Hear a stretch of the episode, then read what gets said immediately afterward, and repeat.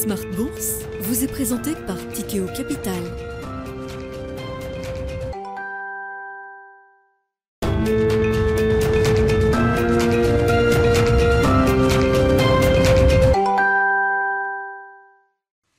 Bonjour à tous et bienvenue dans Smart Bourse. Smart Bourse, votre rendez-vous bourse deux fois par jour en direct sur Bismart à midi et demi. Tout d'abord, une demi-heure pour prendre le pouls de la tendance à la mi-journée avant la grande édition du soir. Une heure cette fois-ci pour décrypter l'actualité politique, économique et surtout financière dans Smart Bourse. Et au sommaire de cette édition, les investisseurs restent focalisés aujourd'hui sur les marchés européens alors que les marchés américains sont fermés à l'occasion du President's Day, jour férié aux États-Unis.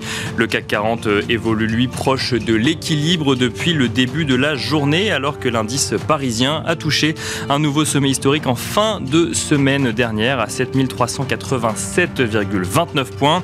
Nous reviendrons sur la vigueur de l'indice parisien dans un instant en plateau avec nos invités, alors que celui-ci affiche une progression supérieure aux autres indices européens, mais aussi euh, aux indices américains. À noter que cette semaine boursière sera assez pauvre en statistiques majeures, mais rythmée en publications d'entreprises.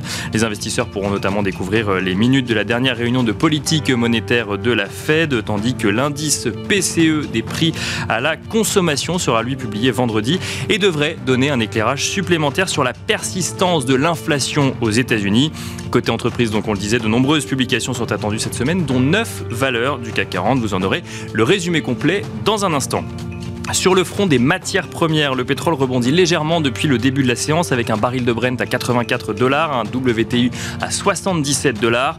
Un rebond que de nombreux analystes attribuent aux espoirs de redressement de l'économie chinoise après le recul constaté sur les matières premières depuis mi-janvier, sur les matières premières énergétiques mais aussi industrielles. Un sujet sur lequel nous reviendrons également dans Smart Bourse avec nos invités. Et enfin, nous finirons comme tous les lundis dans le euh, dernier quart d'heure de Smart Bourse avec un quart d'heure américain où les actualités économiques euh, et financières américaines sont décryptées par notre correspondant Pierre-Yves Dugas. Au programme, alors que les marchés américains sont fermés, le cas d'investissement Google, alors que le titre a perdu plus de 27% de sa valeur depuis un an. Mais nous reviendrons aussi sur le départ de Lael Brennard de la Fed pour devenir la principale conseillère économique de Joe Biden. On se retrouve tout de suite dans Smart Bourse.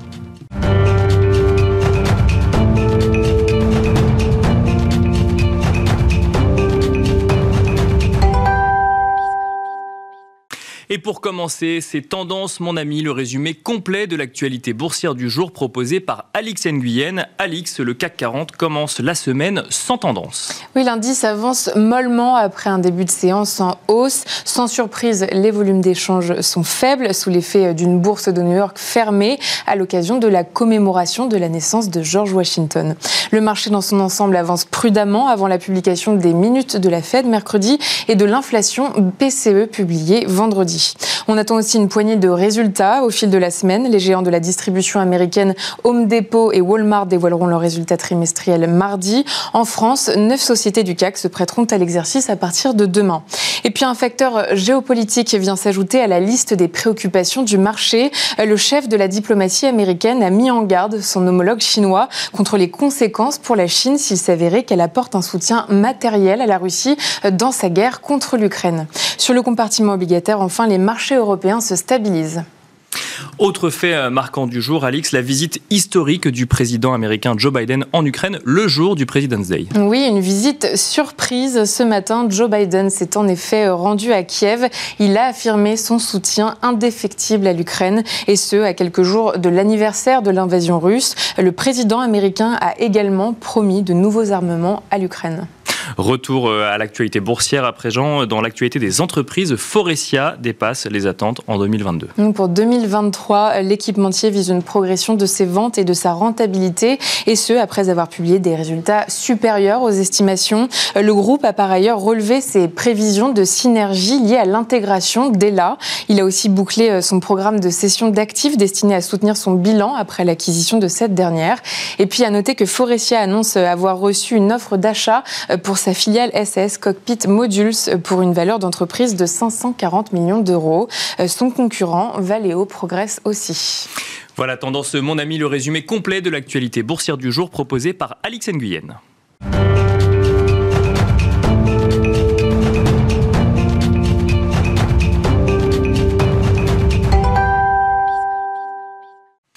Et c'est parti à présent pour Planète Marché. Nous allons passer une quarantaine de minutes ensemble pour décrypter l'actualité politique, économique et surtout financière dans Planète Marché. Donc nous avons le plaisir de recevoir tout d'abord, tout d'abord, pardon, Eric Turgeman. Bonjour Eric Turgeman. Bonjour Nicolas. Bienvenue sur le plateau de Smart Bourse. Vous êtes co-directeur des gestions OPC chez OFI Invest Asset Management. À côté de vous, nous avons le plaisir d'accueillir également Nuno Texera. Bonjour Nuno Texera. Bonjour Nicolas. Bienvenue sur le plateau de Smart Bourse également. Vous êtes membre du comité d'investissement Cross Asset de Natixis IM International et nous avons le plaisir de recevoir également Émeric Didet. Bonjour Émeric Didet. Bonjour Nicolas. Bienvenue également sur le plateau de Smart Bourse. Vous êtes directeur de la gestion de Pergame. Je vous propose de commencer avec vous, Éric Turgeman. On va revenir sur ce record euh, touché par le CAC 40, ce nouveau plus haut touché jeudi dernier.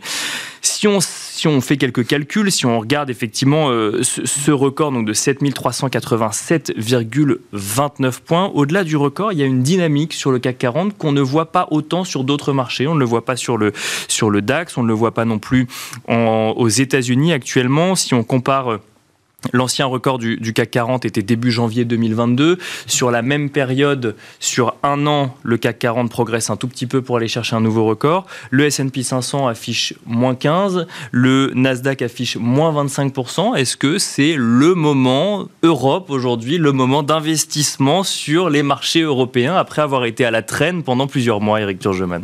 Le CAC 40, c'est une question de composition surtout. Hein. Il est composé, enfin en grande partie, de valeurs de luxe euh, qui représente, je ne sais pas exactement, peut-être le, quart de, de, de l'indice. Ce n'est pas le cas forcément des autres euh, indices euh, aux États-Unis un peu plus technologiques. Euh, en Europe, il y a du luxe aussi, mais pas autant. Donc c'est une question de composition, parce qu'il n'y a pas, il n'y a pas le cas français par rapport à, ouais. à d'autres pays. Il y a le cas luxe et, euh, ouais, et le reste des valeurs oui, plutôt. C'est plus ça. Alors après, euh, je sais pas, il faudra regarder sur 10 ans ou 15 ans, euh, est-ce que le CAC 40 fait mieux que l'Eurostock 50 ou le DAX Je suis pas. J'en suis pas persuadé. Donc là, c'est plus une question de composition d'indices.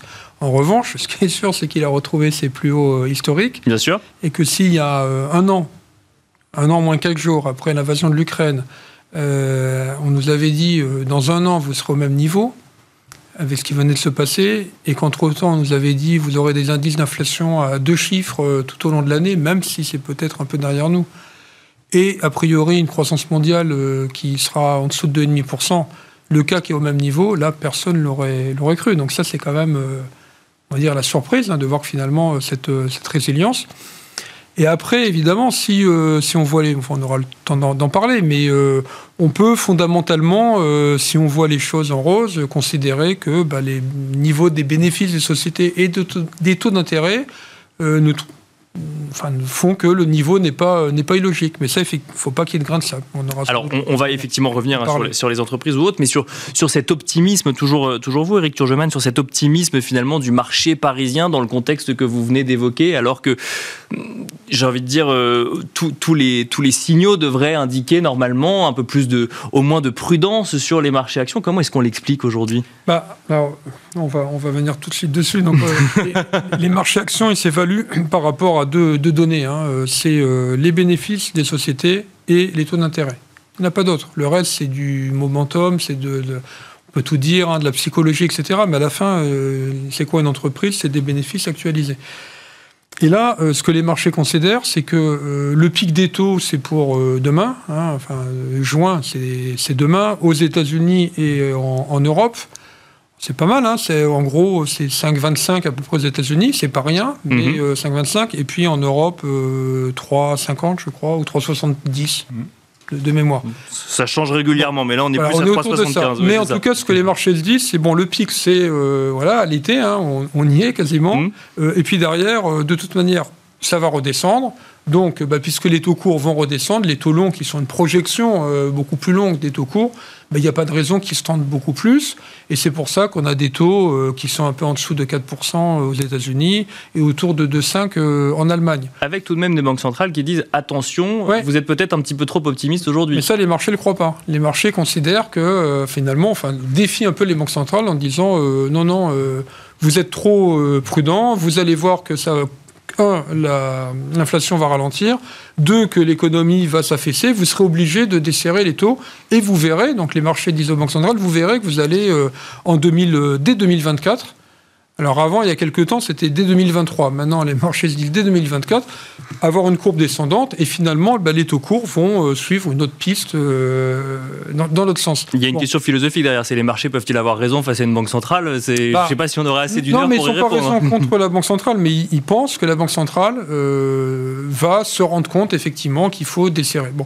Donc dans ces cas-là, si vous considérez qu'il n'y a pas de raison que les taux aillent beaucoup plus loin que 2,5 en Europe et 3,5 aux États-Unis, ben, l'historique montre que sur ces niveaux de taux d'intérêt, on avait des multiples de valorisation euh, à peu près autour des niveaux actuels. Donc, euh, euh, pour que ça craque, il faut soit que les taux montent, bon, c'est pas ce que les marchés anticipent, ça peut arriver, hein, mais c'est pas ce que les marchés anticipent, soit que les, bénéfices s'effondrent.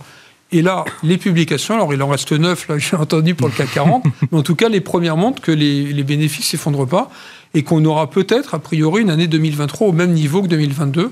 Donc ça nous fait des PE à euh, autour de 13. Euh, voilà, donc évidemment, ça c'est une vue euh, un peu positive des choses, mais en se disant, ben, les bénéfices sont là, ils ne vont pas baisser, et les taux ne vont plus monter. Voilà pourquoi le, marché est revenu. Et il n'y aura pas d'accident géopolitique, etc. Ça fait beaucoup de, d'optimisme. D'optimisme. en tout cas, les marchands ont décidé de le voir sous cet angle aujourd'hui. Nuno Texera, est-ce que les, les marchés sont trop optimistes sur euh, le, taux final, par exemple, de la BCE, sur euh, euh, les, bénéfices à venir des, entreprises. On a un peu l'impression que les marchés actions sont à contre-courant, par exemple, de ce qu'on peut voir sur le marché obligataire ou sur les, les ou ce qu'on peut voir sur les cours des matières premières. On, est, on est une sorte dans une sorte de bulle d'optimisme finalement. Alors, pas bulle financière, hein, euh, mais... Euh, Déjà, pour revenir sur la, performance des marchés européens et du CAC 40, pour donner un petit peu des, ordres de grandeur, il faut voir que le marché américain, si on prend une plus longue période, a beaucoup plus progressé que les marchés européens. D'ailleurs, il se paye beaucoup plus cher.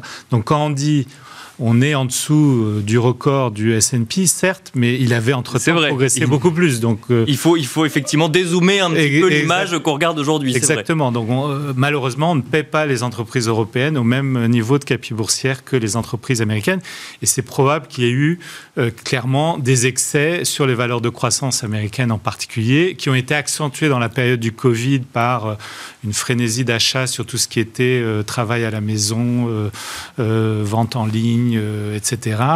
Euh, donc tout ça, ça, ça s'est dégonflé avec la remontée des taux d'intérêt davantage qu'en Europe où on est dans, des marchés plus value et donc euh, euh, quelque part euh, un peu moins exposé du point de vue de la croissance. Alors ceci étant, le luxe est un peu une exception parce qu'il y a quand même de la croissance et finalement les multiples restent assez assez généreux.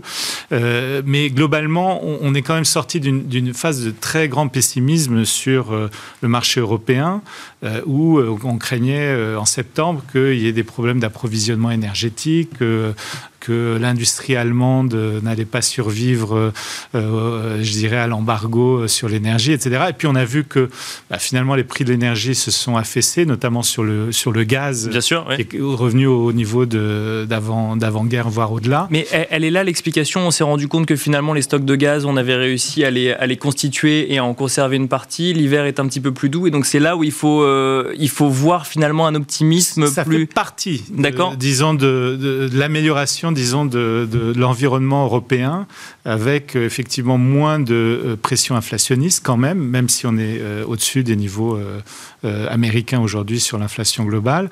Et puis, finalement, l'idée qu'on va peut-être pas avoir de, de récession en Europe, parce que là aussi, Alors les probabilités de récession étaient plus élevées en Europe qu'aux États-Unis. Et donc, tout ça fait probablement qu'il y a eu beaucoup de, de repositionnement sur, sur l'Europe. En revanche, ce qui pose question, c'est probablement le rallye depuis le début de l'année, parce qu'autant le quatrième trimestre, on pouvait comprendre une forme de rattrapage, autant là, ça se, ça se poursuit. Et je rejoins un petit peu euh, mon collègue, parce que finalement, les, marchés euh, se prennent à espérer qu'on va avoir des inflexions monétaires sur la base d'une d'une tendance très favorable sur l'inflation. Mais encore faudrait-il qu'on la constate, ce qui n'est pas le cas aujourd'hui. Exactement. Et en particulier, ce qui semble poser problème quand même aux États-Unis comme en Europe, c'est l'inflation sous-jacente, qui est quand même celle qui intéresse au premier chef les banques centrales. Bien sûr. les services. C'est-à-dire qu'on a vu en fait une désinflation des biens euh, on a vu une désinflation sur les produits volatiles, mais les services, euh, finalement, ça reste assez euh, résistant à la baisse. Et ça, il va falloir le casser. Et il nous semble, nous, que les banques centrales vont devoir durcir un peu plus le ton. Euh, elles semblent le montrer pour l'instant par les discours. On verra sur les actes, euh, mais elles vont probablement devoir le faire parce qu'elles ont cette fenêtre d'opportunité finalement d'une économie qui est assez résistante. On est quand même au plus bas historique sur le chômage aux États-Unis, alors qu'on disait il va falloir un point, un point et demi de chômage en plus pour vraiment casser l'inflation. Bah, il va falloir quelque part, sans, sans plonger l'économie dans la récession peut-être, mais quand même essayer de durcir un petit peu les choses.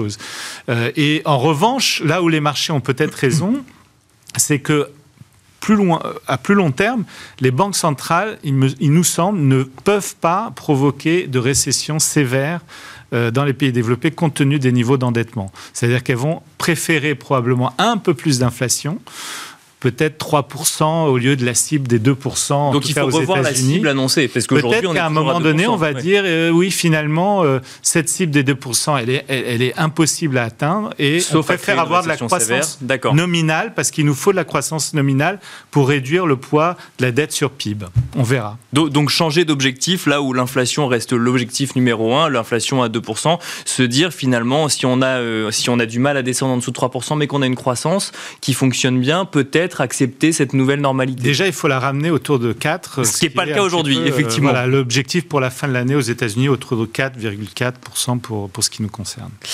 Émeric Didet, je, reboucle avec vous sur la performance des marchés euh, financiers européens. Est-ce que c'est euh, un moment Europe où finalement, si on dézoome, c'est un épiphénomène selon vous? C'est en tout cas, euh, on les prend, c'est bien, c'est agréable de revoir un petit peu de, croissance en Europe et de, performance sur les marchés européens, mais c'est vrai qu'il y a une polarisation assez forte des indices euh, qui explique la, hausse notamment du CAC 40. Mais malheureusement, si on le repasse évidemment dans, un contexte plus large, euh, le marché américain reste le marché leader, le marché qui offre aujourd'hui les meilleures perspectives sur le long terme, et donc on ne peut pas occulter à une petite période malheureusement euh, de, surperformance de l'Europe, le reste, le reste du marché euh, mondial. Et quand on dit petite période, ça veut dire qu'on anticipe qu'elle va se terminer C'est qu'elle peut euh, laisser place à une période plus meilleure pour le, pour le marché américain. Parce qu'aujourd'hui, c'est aussi, il faut bien voir que le marché américain, c'est aussi un marché qui est en avance sur le cycle. C'est le premier, la Réserve fédérale américaine a été la première à agir.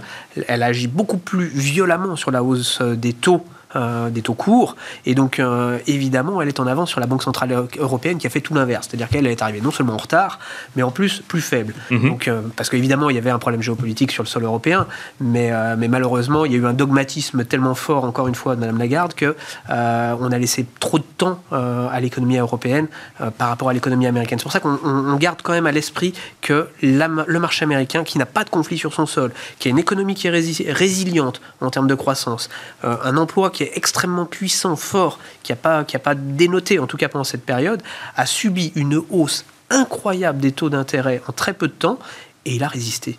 Donc aujourd'hui, oui, on a une petite sous-performance au niveau boursier, mais par contre, euh, le potentiel est là parce qu'il euh, y a une vigueur très importante de l'économie et des, entreprises. Ah, avec, oui, pardon. un paradoxe aussi, c'est que les conditions financières se sont assouplies en fait au cours des derniers mois. C'est-à-dire que on voit les taux d'intérêt de la Banque centrale monter. Bien sûr. Mais les taux longs, finalement, ils ont été assez calmes. Les spreads de crédit sur le high yield ou l'investment grade, ils ont baissé. Et le dollar s'est plutôt affaibli. Donc en fait, les conditions financières des ménages américains et des entreprises se sont plutôt assouplies en fait euh, récemment. Dans une moindre mesure en Europe également. Avec euh, quand même euh, cette inversion de la courbe des taux qu'on constate, euh, qui, pose question aujourd'hui à l'investisseur qui, se demande un petit peu ce qui est réservé à l'économie américaine demain, Émeric Didet. Tout à fait, mais par contre qui donne aujourd'hui surtout des, des, choses extrêmement intéressantes. Ça fait 30 ans qu'on a des marchés avec des taux obligataires qui n'arrêtent pas de baisser. Donc pour une fois qu'on a des taux qui montent, ça donne des opportunités presque inédites pour ceux qui font de, de la gestion depuis plusieurs dizaines d'années. On a enfin des taux beaucoup plus plus, des niveaux de taux plus importants qui nous permettent aujourd'hui de réinvestir maintenant sur les marchés, de se réintéresser au marché obligataire. On a enfin du rendement sans risque, c'est ça c'est... Bah, on est enfin rémunéré pour, euh, rémunéré pour prendre du risque. C'est ça qui est, qui est intéressant. C'est-à-dire que d'aller chercher du haut rendement aujourd'hui, c'est risqué, mais c'est rémunéré. Et ça, c'est vraiment une, une chose qui est, c'est un changement assez important dans l'univers de l'investissement. Et pour l'investisseur aujourd'hui, celui qui se projette à long terme et qui accepte de prendre euh, du risque, il peut enfin être rémunéré pour le risque qu'il prend et notamment sur l'obligataire. Donc là aujourd'hui, il y a tout un marché qui s'est réouvert, tout un marché euh, qui est une opportunité aujourd'hui d'investissement pour l'investisseur qu'on n'a pas eu depuis des années. Donc c'est en ça que, que, ce marché est très intéressant parce qu'il offre des opportunités. C'est vrai qu'on voit le luxe qui a été superbe en France, euh, qui, qui, a porté les indices actions à des niveaux incroyables. C'est génial, on est super content parce que c'est de la puissance économique pour la France. Mais à côté de ça, pour l'investisseur, je ne suis pas sûr que ce soit sur cette catégorie euh, d'actifs et d'actions euh, qui a le potentiel le plus important pour l'avenir. Et c'est là où il faut se placer de temps en temps, euh, revenir sur où est-ce qu'on est, est aujourd'hui et où est-ce qu'on va.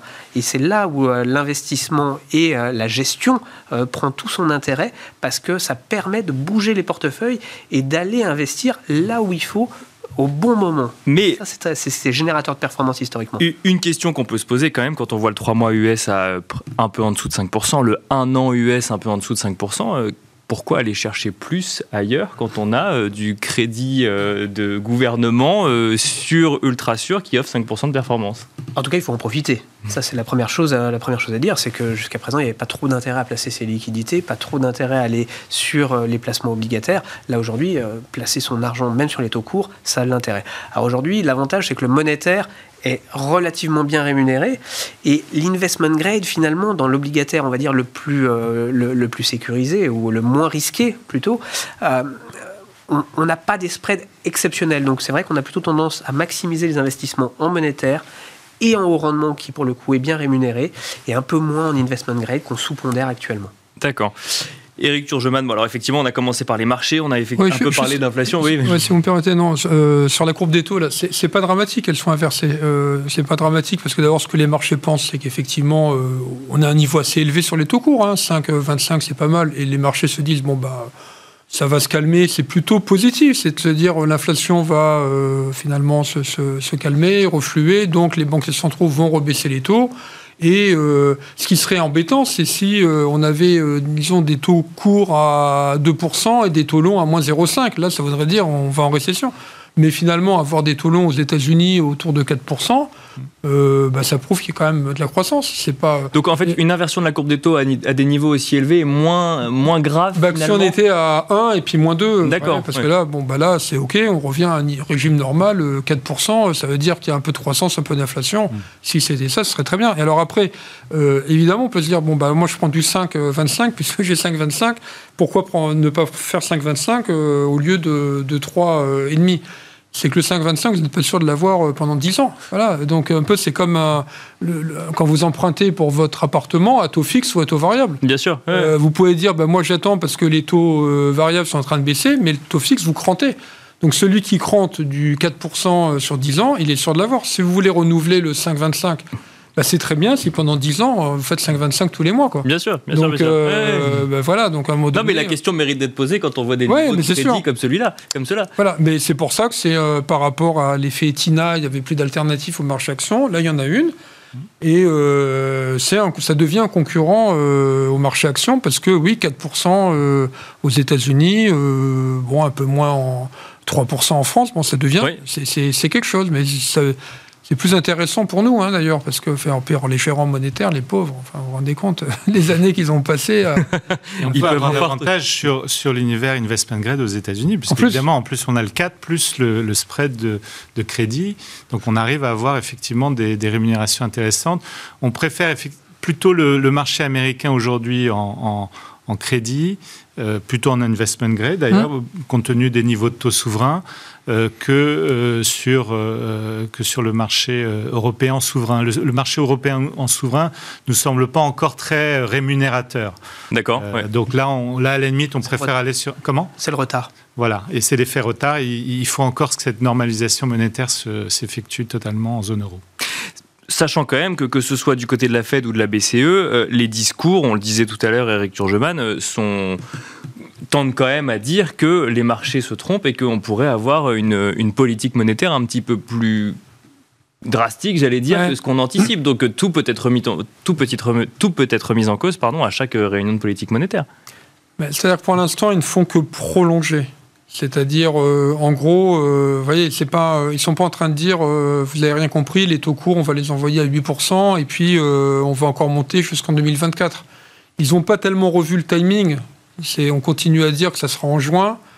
Et après, vous savez, les investisseurs, euh, que ce soit 5 euh, ou 5,25 ou 3,25 euh, ou 3,70, si vous avez la perspective que de toute manière, vous enjambez l'année et vous vous dites, bon, de toute manière, ok, ça va faire ça un peu plus, un mois de plus, mais que derrière, ça redescend, c'est ça qui voit. Ce qui pourrait remettre en cause, c'est tout d'un coup euh, bah, l'impression que ça s'emballe, mhm. qu'il y a une spirale prix-salaire et que les banques centrales euh, disent attendez, nous on maîtrise plus rien, revoyez tout votre logiciel, ça va monter à 8 et puis en 2025 on va continuer à monter les taux. Si c'était là, là on aurait un crack obligataire, un crack du marché action. Mais vous dire bon bah vous voyez c'est comme vous attendez un colis, euh, il devait arriver mardi, il arrive jeudi, euh, bon, c'est pas grave, il arrivera avant la fin de la semaine. Vous voyez, c'est... Ça, c'est effectivement euh, un, scénario où les taux rebaissent ensuite, mais est-ce qu'il n'y a pas un risque de plateau quand même sur ces taux? Si, si, alors bah, nous, c'est ce qu'on pense. Hein. Enfin, maintenant, finalement, bah, on se rend compte que les, les marchés incorporent ça, puisqu'il y a encore un petit mois, il y avait une redescente assez rapide en 2023. Et nous, on se disait, bon, on n'est pas euh, en désaccord, de toute façon, la Fed nous dit ça, pourquoi pas, mais ça nous semble un peu optimiste, on aura sans doute un plateau. Mais à la limite, tout ça, c'est pas bien grave. Qu'on ait un plateau, qu'on ait une baisse, euh, c'est ce qui compte, c'est le voilà. Où, est-ce qu'on sera euh, dans un an? Là, on est en février, mars 2023. Où est-ce qu'on sera dans un an? Bon, bah, le marché, à peu près tout le monde, peu ou prou, vous dit, on sera plus bas sur les taux courts on sera plus bas sur les taux courts. 0,25, 0,50, on sera plus bas. Et c'est ça qui compte. Si à un moment donné, on commence à se dire, euh, si là, euh, parmi nous trois, hein, on pourra en avoir un qui dit, non, attendez, euh, et puis il pourrait avoir raison.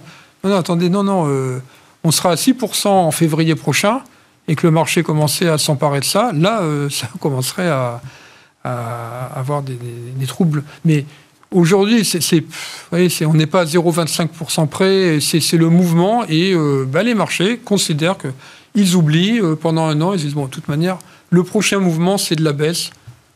c'est de la hausse pour les, deux mois. Arrive, mais, euh, peu importe, quand on reviendra euh, bronzé en septembre, après avoir passé l'été en maillot de bain, on sera à des niveaux, on sera pas plus haut. Mais, mais donc une, une, hausse de taux de 50 points de base au lieu de 25 points de base lors d'une prochaine réunion de politique monétaire, c'est pas, pas si dramatique. C'est pas ça qui est grave. Ce qui serait grave, c'est quand, encore une fois, que les banques centrales disent non, non, vous n'avez pas compris, ce mouvement-là, il va, il va pas dans ce sens-là il va au contraire continuer à monter. C'est pas impossible, hein. on pourrait avoir euh, des, indices terribles.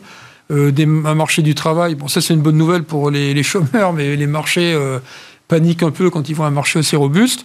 et puis bah, finalement des, inversions, dans le, discours des banques centrales. Mais les banques centrales, elles ont intérêt à ancrer les anticipations d'inflation. Donc, euh, s'ils commencent à dire, euh, bon, bah allez, nous, euh, on, s'est rendu compte que l'inflation, c'est derrière nous, enfin, il faut qu'ils soient crédibles. Puis imaginez, elles disent ça, et puis il y a un mauvais chiffre qui arrive. Donc, on sera là, on sera là pour faire en sorte que l'inflation, on la combatte. Et c'est ça qui est important, parce qu'après, l'inflation, c'est aussi de la psychologie. Si vous considérez que l'inflation est encore devant nous, Bien sûr, vous, avez des vous la créez, vous avez des comportements euh, de consommateurs. Donc elles ont besoin de ça, euh, mais pour l'instant, c'est pas bien grave tant qu'on voit pas une inversion euh, de ce plateau. Émeric même question en lien avec bah, les, surprises sur euh, cette désinflation un petit peu moins forte qu'attendue en début de semaine. Alors c'était les CPI, on a le PCE qui, euh, l'indice PCE qui arrivera en fin de semaine. Est-ce que c'est pas si grave au final du moment que la tendance reste euh, celle qui est anticipée par les marchés? C'est exactement ça. C'est une histoire de tendance. C'est tant qu'on ne brise pas cette tendance et qu'on ne voit pas une tendance qui repasse dans un autre cycle, un autre mouvement, euh, quelle que soit la, tant que la direction reste la même, ça veut dire que les banques centrales, l'action qui a été menée par euh, les banques centrales, euh, aura eu de l'effet dans l'économie et dans le marché. Donc ça, ce sera transmis dans l'économie. Donc ça, c'est vraiment le, seul vrai point qui, qui, qui, pour nous, a beaucoup d'intérêt aujourd'hui, c'est d'observer si les, on a des statistiques quasiment toutes les semaines ou tous les, et en tout cas tous les mois sur ces sujets-là. Bah voilà, on peut avoir des, une, un mois qui est un tout petit peu moins bon, mais voilà, c'est une histoire de tendance. Tant qu'elle reste dans le même sens et que finalement, au final, on a une inflation qui baisse, ça veut dire que finalement l'action des banques centrales a été bonne et donc que l'investisseur, euh, les investissements vont dans le bon sens. Donc ça va faire maintenir des taux à des niveaux correct. On est assez d'accord sur le fait que euh, le, principe de baisse rapide des taux d'intérêt, c'est peut-être un peu utopique aujourd'hui de la part des, euh, investisseurs et de, certains économistes. Euh, mais par contre... Il y, aura un plateau, il y aura une phase de transition. Une tendance, une tendance où ça se tienne, ça suffira. Ça permettra à l'économiste de passer cette, cette période un peu compliquée et finalement de la, de la passer sans trop d'écueil. Parce qu'on a quand même un marché de l'emploi qui tient super bien ça, il faut être, euh, faut être très clair. Et deux, euh, des entreprises qui sont très très bien gérées et qui auront su euh, sortir sans trop trop de casse. Parce que quand on regarde les taux de défaut, ils ne sont pas non plus aussi importants que ceux qu'on nous prédisait il y, a, il y a quelques mois. Mmh. On nous disait, oh là là, les taux montent, les taux montent jusqu'au mois d'octobre. On nous disait, ça va être faillite à, tout va dans les entreprises parce qu'il y aura des problèmes de refinancement. Bah, au final, on est aujourd'hui 4-5 mois plus tard on n'a pas d'explosion des taux de défaut. Donc, euh, donc ça aussi, c'est assez important. Ça veut dire que les entreprises aussi savent, sont bien gérées et qu'elles ont su euh, se, mettre un peu à l'abri euh, par rapport à, tout cet environnement qui était décrit comme catastrophique avec des coûts de l'énergie qui étaient ingérables. Alors on a peut-être un peu de chance parce que l'énergie a finalement stagné, le prix du pétrole n'est pas monté à 150 ou 200 dollars, mais à l'heure actuelle, puisque la question va se reposer l'hiver prochain et la, réponse sera peut-être différente, mais à l'heure actuelle. on a peut-être un peu de géopolitique qui va un jour, on l'espère tous, euh, évoluer euh, et, s'améliorer euh, de ce côté-là. Mais, mais les, les, États et les entreprises ont pris aussi les devants et se préparent déjà à l'an prochain, évidemment. Donc, donc là-dessus, et on le voit dans les, dans les managements d'entreprise, c'est quand même chaque année, ça s'améliore, enfin, c'est très bon. Et, et les entreprises savent prendre les virages, ce genre de virage, très très rapidement, beaucoup plus rapidement qu'il y a 10 ans.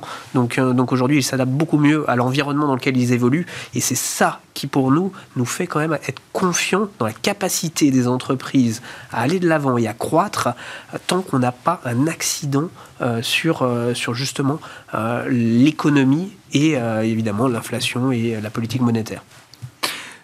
En Europe, le sentiment est similaire ou, avant de repasser la parole à Nuno Texera, le... là on a parlé de l'économie américaine, est-ce qu'en Europe euh, on peut se dire qu'on cale cette image à quelques mois près ou la situation est plus compliquée? Tout à fait, on va caler cette image à, ce qui s'est passé, euh, on est toujours une économie suiveuse, on a en plus au niveau de l'emploi euh, là aussi plutôt des bonnes nouvelles, si on se replace même un an avant, avant l'histoire de la guerre en, Ukraine, il faut être clair, les statistiques économiques elles étaient déjà très très bonnes en Europe avec, avec de très bons chiffres sur l'emploi et sur la croissance.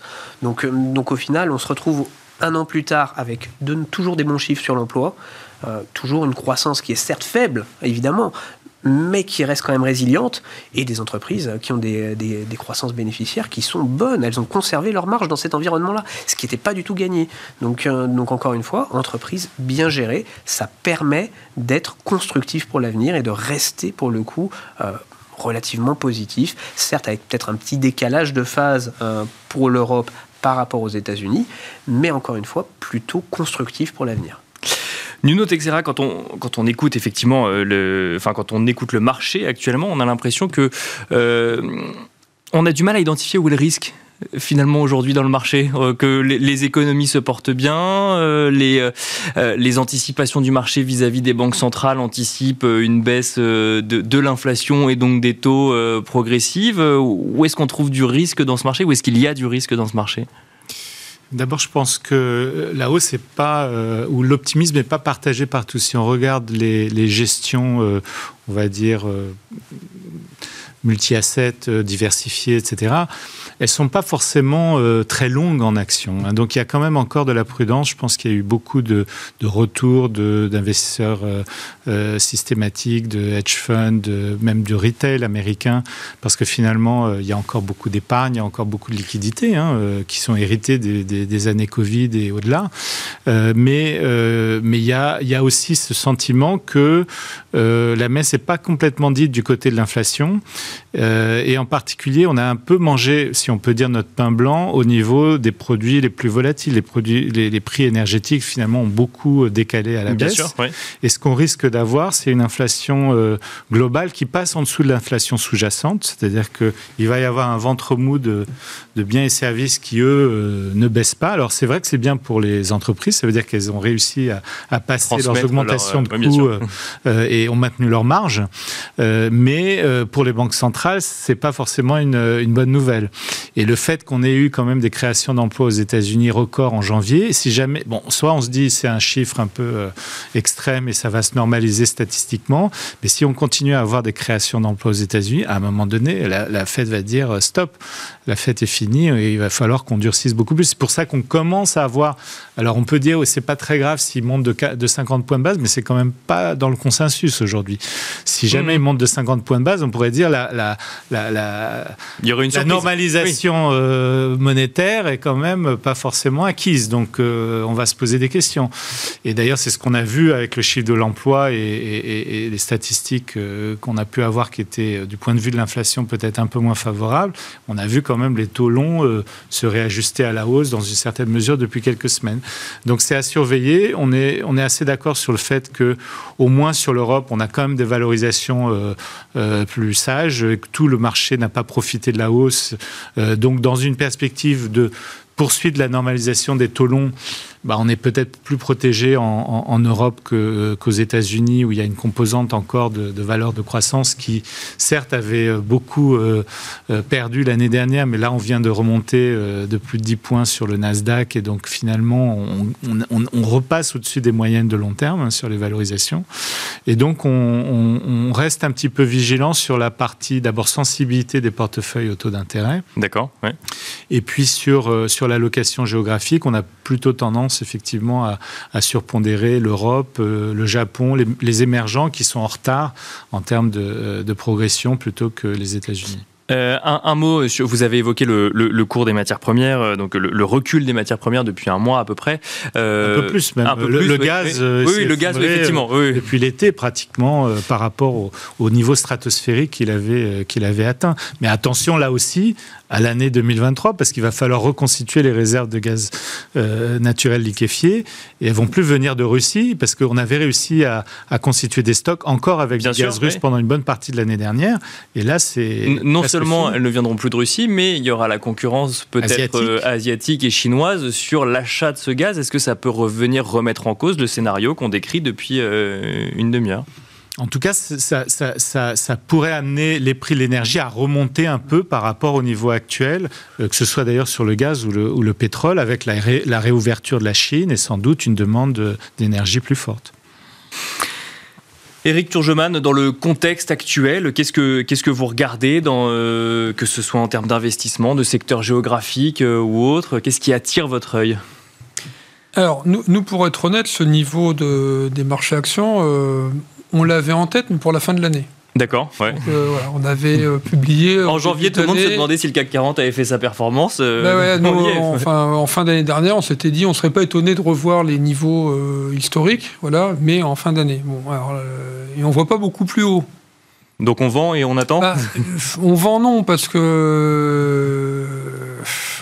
voilà, enfin, de toute façon, il y a toujours. il y a des flux. Comme on vient de dire, il y a beaucoup de beaucoup d'asset managers qui étaient passés à côté de la hausse de fin Bien sûr. Donc après, euh, c'est très l'affaire value, hein, c'est dans les livres d'école. Euh, ça, ça, et jamais l'affaire value, elle existe, et puis on balance entre une surévaluation, sous-évaluation. On pourrait très bien avoir euh, des flux qui portent les marchés plus haut qu'aujourd'hui. Donc vendre aujourd'hui, sachant qu'il bah, y en a beaucoup qui reviennent dessus, c'est voilà. Maintenant, donc. Le positionnement n'est pas excessif. Non, c'est pas excessif du tout. Non, non, un suroptimisme euh, BA euh, partout. Donc, moi, si quelqu'un me dit, euh, voilà, je pars sur la planète Mars pendant un an, qu'est-ce que je fais? Est-ce que je vais retrouver ces niveaux-là? Je dirais, a priori, oui, il n'y a pas beaucoup de risques. Maintenant, si on me dit, est-ce qu'il y a la possibilité d'acheter plus bas dans l'année? Je pense que oui. Je pense qu'à un moment donné, on peut avoir soit bah, ce qu'on vient de dire, hein, un choc sur les taux parce que une phrase malade droite de notre banquier central, ou éventuellement un ou deux profit warning euh, de sociétés euh, qui commencent à dire j'arrive plus à répercuter euh, les prix parce que jusqu'à quand enfin c'est vrai que Bien pour l'instant oui, oui. les chefs d'entreprise nous on répercute. Ok ils répercutent à d'autres qui répercutent qui répercutent. Hmm. à la fin ça va arriver sur le consommateur final. Certains consommateurs sont pas très sensibles à ce qui se passe d'où la bonne performance du luxe si vous voulez. Les- D'autres regardent clients- plus près. les clients d'LVMH euh, ou d'autres, euh, bon, euh, ok, ils vont payer le prix de départ de 50% au-dessus, ça va pas beaucoup euh, leur poser de problème quand ils ont envie d'acheter un sac à main et tout. Mais tout le monde n'est pas LVMH. Donc, à un Bien sûr, donné, il y a des sûr. sociétés qui vont avoir, qui vont pâtir. Donc là aussi, on pourra avoir quelques warnings. On n'est pas à l'abri euh, d'une volatilité. Donc euh, voilà, nous, on a eu tendance à dire, bah, écoute, on descend d'un cran, euh, après avoir été positif depuis la, la fin de l'automne, on descend d'un cran les actions. Parce que on, pourra sans doute avoir des niveaux euh, plus bas. Peut-être pas d'ailleurs. Mais euh, voilà, on prend ce, ce pari de dire euh, qu'il y aura des opportunités. Et après, sur les taux, euh, bah, c'est pareil, le high rémunère pas mal. Encore une fois, il peut y avoir de la volatilité, mais euh, si vous constituez une position et que vous fermez les yeux pendant quelques années, euh, bah, voilà, il y a le portage qui fait. On a du portage dans plein de classes d'actifs, hein, quand même. Émeric Didet, qu'est-ce que, qu'est-ce que vous regardez dans le, dans le contexte actuel? Qu'est-ce qui attire votre attention? Bah, garder du risque, oui. euh, parce qu'aujourd'hui, justement, on le disait tout à l'heure, le risque est rémunéré. Ça veut, ça veut dire qu'on a déplacé du risque. On a déplacé du risque de la classe d'actifs actions vers la classe d'actifs obligataires, mais on a conservé quand même du risque parce que justement, euh, aujourd'hui, il est rémunéré. Mais dans la classe d'actifs actions, on va garder quand même quelques actions parce que les entreprises ayant des croissances bénéficiaires bonnes, on va aussi avoir du dividende qui va être versé. Les taux de dividendes sont encore très bons, ils sont en croissance cette année. Donc là aussi, il y a, euh, il y a de la valeur à détenir des valeurs qui, euh, qui vont donner, distribuer du dividende. Parce qu'on parle toujours du CAC 40 à 7000, 7000 euh, sur des nouveaux records, mais le CAC 40 dividende réinvesti, c'est plus du double. Bien sûr, bien sûr, bien sûr. Ouais. Aujourd'hui, on, on compare souvent des Heureusement indices. d'ailleurs. Des indices qui ne sont pas calculés de la même manière. pas bien sûr. calculés de la Oui, c'est vrai. manière. Donc, euh, donc aujourd'hui, quand on parle CAC 40, quand on le regarde dividende réinvesti, il est vraiment très très haut. Et là, pour le coup, on voit l'efficacité du dividende, l'importance du dividende euh, dans la gestion euh, des, comptes et des, actions au quotidien. Donc, on va chercher ce type d'actif qui est rémunérateur aujourd'hui pour l'investisseur. Et on réalloue aussi une petite partie sur euh, des actifs risqués, des actifs qui ont été massacrés l'année dernière, parce que survalorisés, c'est les valeurs de croissance américaines. C'est-à-dire que vous prenez aujourd'hui le secteur du software, il a perdu 65% à peu près l'année dernière en termes de valorisation. Alors il était beaucoup trop cher évidemment, mais aujourd'hui on est revenu sur des niveaux de valorisation qui sont en dessous des moyennes historiques pour des sociétés qui peuvent afficher des taux de croissance intéressants. Donc, euh, donc clairement, on revient sur, euh, pour une petite partie sur ces actifs-là. En plus, il faut bien voir qu'il y a aussi beaucoup de mouvements de devises. Euh, L'euro et le dollar ont quand même beaucoup bougé pendant l'année dernière et encore aujourd'hui, puisqu'on est allé, on est maintenant repassé de 0,95 à peu près à 1,08, euh, 1,07. Donc, donc il y a aussi des mouvements qui nous permettent de revenir sur la classe d'actifs américaine aujourd'hui, parce que le dollar est aussi revenu un tout petit peu moins cher. Donc là aussi, ça nous permet de, de réallouer un peu d'argent sur la partie américaine. On va finir avec vous, euh, Nuno Texeral. Vous nous avez déjà un petit peu dit tout à l'heure hein, ce que vous regardiez, notamment euh, en matière de géographie. Mais qu'est-ce qui attire votre attention aujourd'hui dans le, dans le contexte actuel? Alors, Une position un peu qu'on appelle de barbell entre Ouais. euh, croissance et value. On aime bien le secteur des banques en zone euro. D'accord Euh, ouais. Même si il avait déjà un peu surperformé dans la baisse l'année dernière et cette année il surperforme euh, nettement. On a quand même des bilans qui sont sains. Euh, on parlait de dividendes, euh, des, des returns sur dividendes qui sont quand même très intéressants et euh, globalement une économie qui va pas s'affaisser vraisemblablement en zone euro, donc un, un retour d'intérêt avec euh, des taux qui sont plus euh, euh, intéressants pour les Bien banques. sûr, donc ouais. euh, ça, ça joue en faveur de leur rentabilité. Et puis de l'autre Des côté, cours sur actifs nets, Comment très, des cours sur actifs nets très et faibles puis dans une certains cas. valorisation hein. toujours Ah, ouais. très, très attrayante. Euh, et puis par ailleurs, on aime bien le- le- les semi-conducteurs, alors qui avaient pas mal souffert l'année dernière, mais finalement à peu près autant que les valeurs de croissance, et qui avaient commencé à se reprendre au quatrième trimestre, et, euh, et qu'on aime bien, mais au niveau mondial cette fois. Donc D'accord, euh, ouais. avec à la fois l'Asie, euh, les États-Unis, et puis quelques valeurs européennes aussi. Merci beaucoup, messieurs, d'être venus dans Smart Bourse, l'édition du soir de Smart Bourse. Merci Nuno Texera, euh, membre du comité d'investissement Cross Asset de Natixis ICM International. Merci Eric Turgeman, co-directeur des gestions OPC chez Ophi Invest Asset Management. Merci également Emric Diday, directeur de la gestion de Pergame. Merci à vous de nous avoir suivis et on se retrouve tout de suite dans le dernier quart d'heure thématique de Smart Bourse. Et c'est parti pour le dernier quart d'heure de Smart Bourse, un quart d'heure américain comme tous les lundis à 17h45 où nous avons le plaisir de retrouver en duplex Pierre-Yves Dugas, le correspondant donc de Smart Bourse aux États-Unis. Bonjour Pierre-Yves. Bonjour camarades. Alors, on, va commencer avec un premier sujet ensemble. On rappelle hein, que les marchés américains sont fermés aujourd'hui en raison du President's Day. Euh, on regarde tout de même une valeur, Google, Alphabet, hein, euh, en bourse, qui d'ailleurs, euh, notons-le, perd 27% de sa valeur sur un an. Une valeur qui est à la peine, Pierre-Yves. Oui, une valeur qui est sanctionnée par le marché depuis un mois. Par exemple, Google perd 5%, Microsoft gagne 7%. Et vous venez de le dire, en un an, Google perd 27%. Microsoft, et je prends Microsoft à dessein, vous allez voir pourquoi, Microsoft depuis un an ne perd que 11%.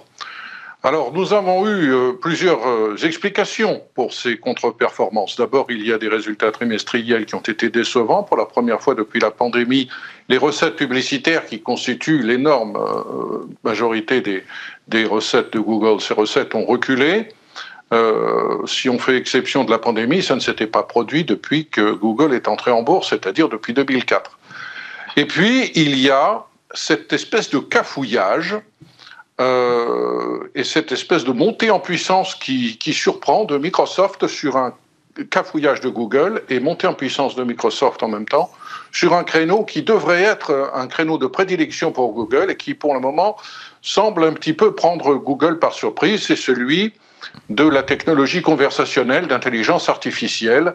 Euh, Microsoft a fait des annonces d'intégration de, cette technologie qui a, été acquise euh, avec une participation dans un système ouvert, alors que euh, Google mise depuis des années et a investi des, des, milliards de dollars dans cette technologie et nous propose quelque chose qui pour le moment n'est pas très clair, avec un calendrier qui est encore flou et qui laisse donc beaucoup ses actionnaires sur leur faim. Donc c'est un, un problème qui a été immédiatement sanctionné par le marché. Et puis, euh, il y a des questions qu'on commence à se poser sur la culture chez Google et des questions qui, me semble-t-il, ont été bien résumées par quelqu'un qui vient de quitter Google, qui été rentré chez Google en 2020 à l'occasion du rachat de l'entreprise qu'il avait créée, une entreprise qui s'appelait AppSheet. Euh, je veux parler de Pravin Sesadri, qui dans son blog résume dans des termes assez durs mais euh, probablement en grande partie justifié, ce qu'il considère être le problème culturel et non pas technologique euh, de Google, selon lui. Euh, ce problème culturel, il, il, le résume en quatre points. Selon lui, Google a oublié quelle était sa mission. Il faudrait redéfinir clairement là où les missions de Google. Deuxième point, très important selon lui et, qui, je crois, est bien illustré par le, cafouillage dont, nous venons de parler, qui est celui du manque d'urgence. On a l'impression que Google n'a plus la niaque, que euh, ses employés euh, ne sont plus animés par euh, l'urgence d'innover et de contrer l'innovation des concurrents. Et troisième point, cette illusion d'être une société qui est encore exceptionnelle et qui n'a pas peur des, autres. Certes, elle a euh, créé un système extraordinaire pour générer de l'argent en plaçant de la publicité et, en, dominant de manière euh, extrêmement forte plusieurs secteurs, notamment celui de la recherche d'informations sur Internet, et que du coup, Google est assis, pour parler crûment, sur une boîte Afrique qui euh, ne rend pas urgent d'imaginer d'autres produits et on revient là sur euh, le deuxième point qui est l'absence d'urgence. Et ce puis, que, ce que vous nous dites, euh, Pierre-Yves, c'est que on, serait face euh, à un leader qui se reposerait un petit peu trop sur ses lauriers et qui n'aurait pas vu les nouvelles innovations de, son secteur, par exemple. Exactement. Google s'est un petit peu endormi et s'est réveillé en sursaut avec, avec ces annonces faites par Microsoft. Le dernier point de, de de, de Pravin euh, était, selon lui, le mauvais management. Alors, Google, comme d'autres, a lancé un plan de réduction de ses effectifs qui touche 12 000 personnes, 6% de ses effectifs, et qui correspond en fait à une admission à peine implicite que trop de personnes ont été recrutées pendant la pandémie et qu'il faut un petit peu euh, faire baisser euh, la masse salariale et euh, faire le filtre dans, dans, toutes ces, dans toutes ces nouvelles embauches. Et c'est un point qui est, qui est assez développé par ce critique dont je viens de parler. Mhm. Selon lui, ce problème culturel est aggravé par l'abondance de l'embauche qui a un petit peu dilué la culture de l'entreprise. Et dans, dans ce cadre-là, euh, faut-il le rappeler, le département de justice et huit États américains attaquent en justice Google pour abus de position dominante sur le marché de la publicité Internet et de la recherche. Et euh, pour ne rien arranger, euh, à la Cour suprême, demain et après-demain, Google, mais aussi Twitter, sont en quelque sorte devant, devant les juges américains, devant les magistrats suprêmes américains, pour voir si la protection juridique dont il bénéficie avec d'autres, euh, qui est la fameuse section 320 euh, de la loi de 1996, qui protège les gens qui euh, publient sur Internet des contenus qui ne sont pas les leurs et qui ne sont pas tenus de, les filtrer et, qui ne peuvent pas être poursuivis pour avoir publié des choses qui inciteraient à la violence, par exemple. Pourquoi cette protection absolue aux États-Unis ne mériterait-elle pas d'être redéfinie, d'être recadrée euh, et, là, on retombe dans, dans une de ces querelles intestines qui divisent le Congrès avec euh, euh, en surface une unanimité totale entre républicains et démocrates qui ne sont, qui ne sont plus d'accord pour cette protection absolue dont bénéficient ceux qui publient à peu près tout et n'importe quoi sur Internet, mais qui ne sont pas d'accord sur les remèdes à apporter. À gauche, on estime qu'il faut beaucoup plus de filtres. Euh, on estime qu'il faut être beaucoup plus virulent et intervenir pour mieux protéger pas simplement la vie privée, mais les enfants et euh, la désinformation.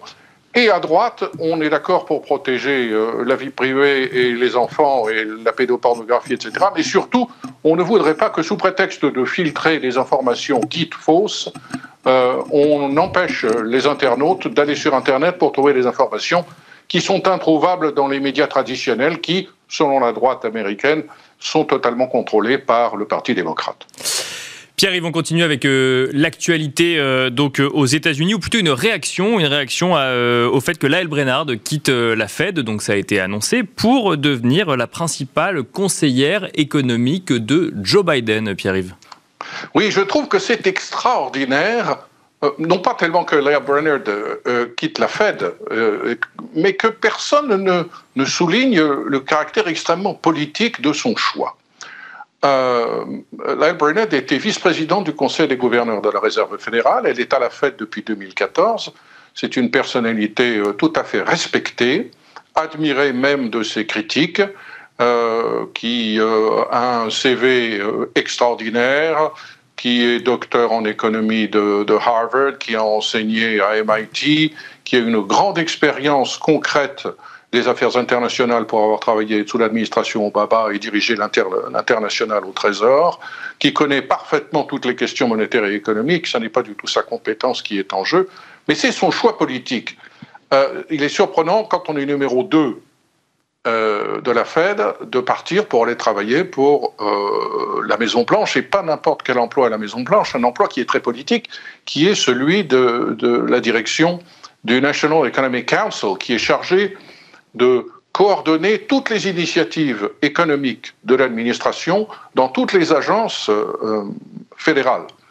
alors vous me direz, il y a des précédents. En fait, non, pas vraiment. Ben Bernanke, c'est vrai, était gouverneur de la Fed en 2005 et a quitté la Fed pour aller à la Maison-Blanche. Mais il n'y est pas allé pour un rôle aussi proche de la décision politique.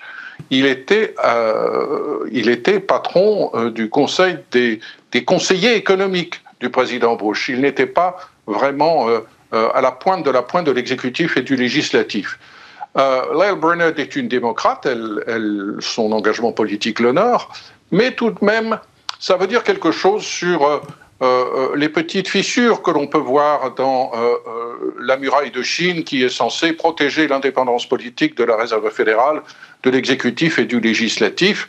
on se souviendra que lorsque la question s'est posée de renouveler le mandat de Jerome Powell, en 2021, le président Biden a fait traîner les choses. Il a fait traîner les choses pendant trois mois parce qu'il a tenté de convaincre le Sénat, qui doit donner son aval, que Lael Bernard serait une très très bonne patronne de la Fed plutôt que Jerome Powell. Il n'y est pas parvenu.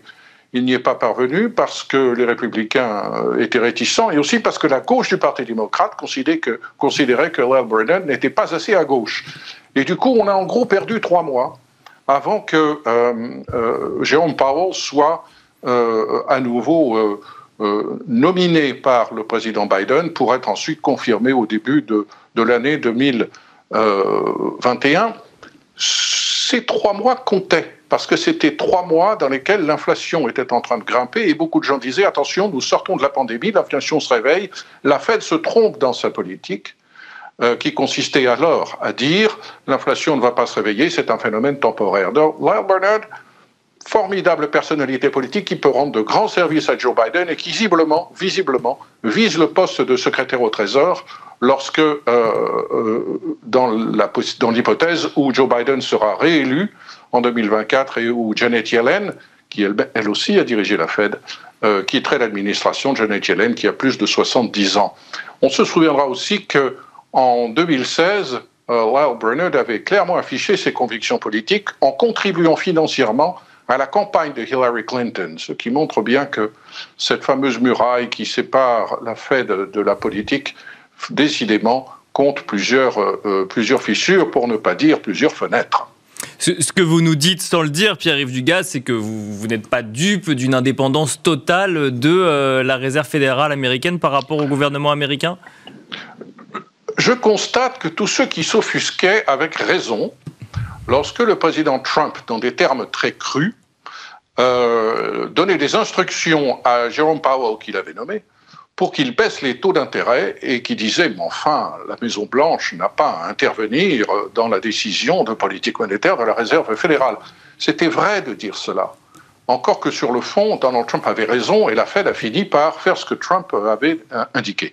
Mais euh, ces gens-là, aujourd'hui, sont silencieux. Ils sont silencieux sur le fait que le numéro 2 de la Fed va diriger la politique économique de la Maison-Blanche. Moi, je trouve qu'on aurait pu les entendre un petit peu. Ils auraient gagné en crédibilité dans leur défense de l'indépendance de la Fed. Merci beaucoup Pierre-Yves Dugas de nous avoir accompagnés dans le dernier quart d'heure de Smart Bourse, ce quart d'heure américain. Je rappelle que vous êtes le correspondant américain de Smart Bourse. Merci beaucoup.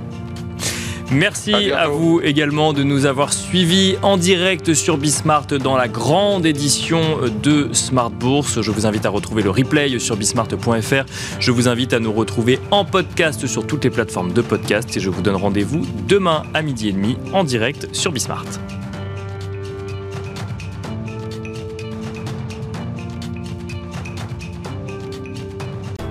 Smart Bourse vous a été présenté par Tikeo Capital